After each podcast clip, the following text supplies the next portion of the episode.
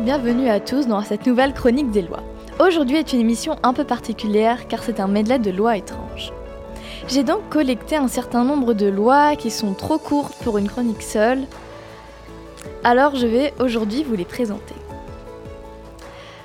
Quatre de ces lois, quatre des lois que je vais vous présenter aujourd'hui sont le résultat d'un concours plutôt sympa, le concours de l'arrêté le plus insolite de l'année. Vous voilà prévenu, nous pouvons maintenant commencer. Alors, ce sont de vrais arrêtés, attention, mais, ils ont un contexte particulier. Donc, la première loi que, je vais vous présenter est une loi qui dit qu'à Saint-Lambert, les sangliers ne peuvent pas jouer sur le terrain de football municipal car ils l'auraient abîmé. Oui, j'ai eu la même réaction que vous. Un petit nombre de lois que l'on verra aujourd'hui donnent des interdictions aux animaux sauvages, et je trouve ça un petit peu étrange. Donc tout ça pour dire que les sangliers pouvaient encore, en théorie, accéder au terrain de football s'ils portaient des crampons réglementés. Il faut déjà s'imaginer des sangliers porter des chaussures. Autant dire que les absurdités s'enchaînent. La mairie a tout de même investi, plus de 100 000 euros pour remettre le terrain en état car le terrain était impraticable. Depuis, le problème n'est pas réglé, puisque les sangliers continuent de passer par ces terrains et de dégrader les terres des agriculteurs en prime. Pour autant, je ne pense pas que ce soit une loi qui va arranger la situation. Bon, les sangliers n'ont pas de réflexion, ne savent pas lire et n'ont pas de conscience. Je ne pense pas avoir besoin de vous faire la liste complète. Je vais maintenant passer à la seconde loi.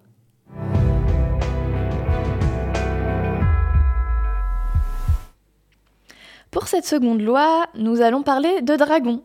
À Calais, la mairie a, a organisé une cohabitation entre les dragons et les habitants. Évidemment, on ne parle pas ici de vrais dragons puisque ce sont des créatures imaginaires. Le dragon de Calais est une construction d'acier et de bois sculpté absolument gigantesque. C'est considéré comme une œuvre d'art, mais c'est surtout un moyen de transport très insolite. Mais concrètement, qu'y a-t-il décrit dans cet arrêté? Eh bien, vous pouvez trouver des interdictions alimentaires pour ne pas perturber la flore intestinale du dragon. Pour les plus curieux, je vais vous dire quels sont les aliments concernés. Il ne faut pas offrir aux dragons des frites, des beignets ou des glaces. Cet arrêté contient aussi l'interdiction de faire appel aux dragons pour allumer un barbecue sur la plage. On va s'arrêter un instant sur cette ligne car il n'y a rien qui va. À l'image d'un barbecue en forêt, il me semble que ce n'est pas l'idée du siècle, le barbecue sur la plage.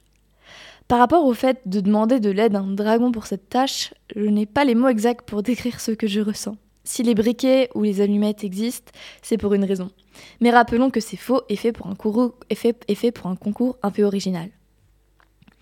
La troisième ligne de cet arrêté est le fait que les bars et restaurants de plage n'ont pas le droit d'utiliser du poivre pour ne pas faire éternuer le dragon.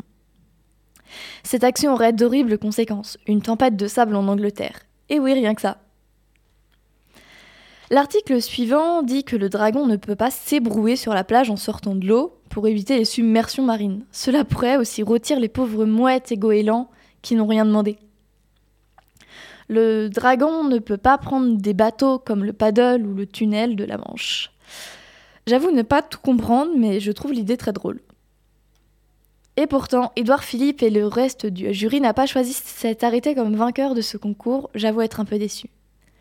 Nous allons continuer sur une troisième loi.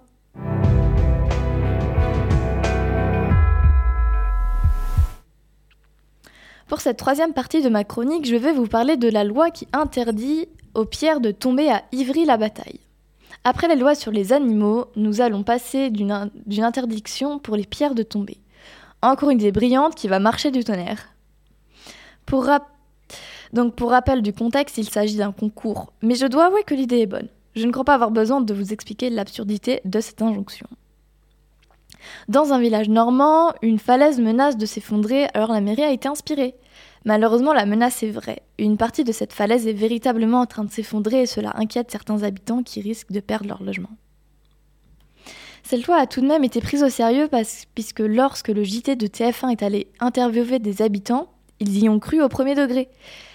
La, la mairie a répondu que le véritable intérêt de cet arrêté était de à se moquer.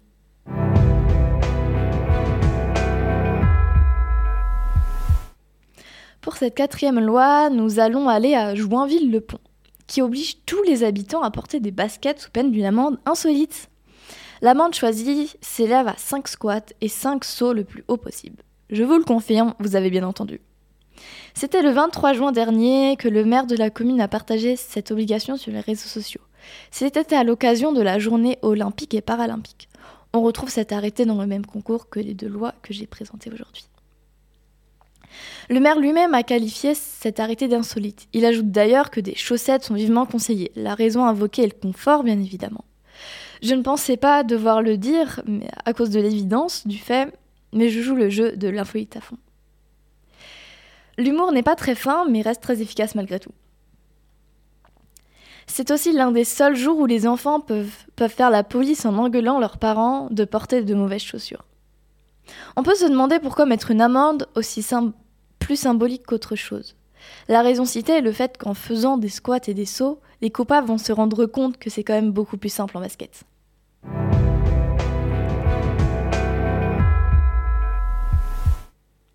La dernière loi que je souhaite aborder est une vraie loi cette fois-ci.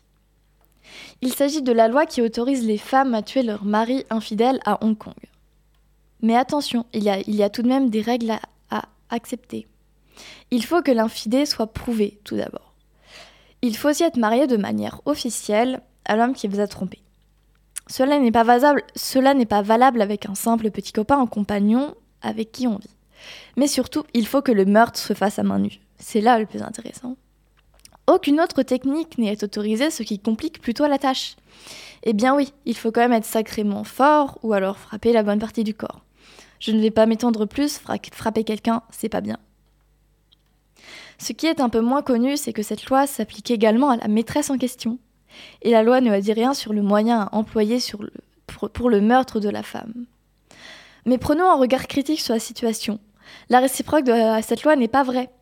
Une femme peut donc impunément tromper son mari, et même si elle est découverte, il ne peut rien faire, il ne peut même pas essayer. Une question me, me taraude quand même l'esprit. Une femme a-t-elle déjà essayé? Je suis vraiment curieuse, et j'avoue un peu admirative de penser qu'une femme a eu le courage d'essayer.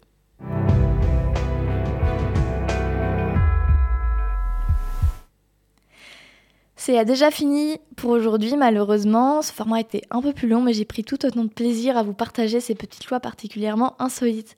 J'espère que ce concept vous aura plu et je vous retrouve la, la semaine prochaine.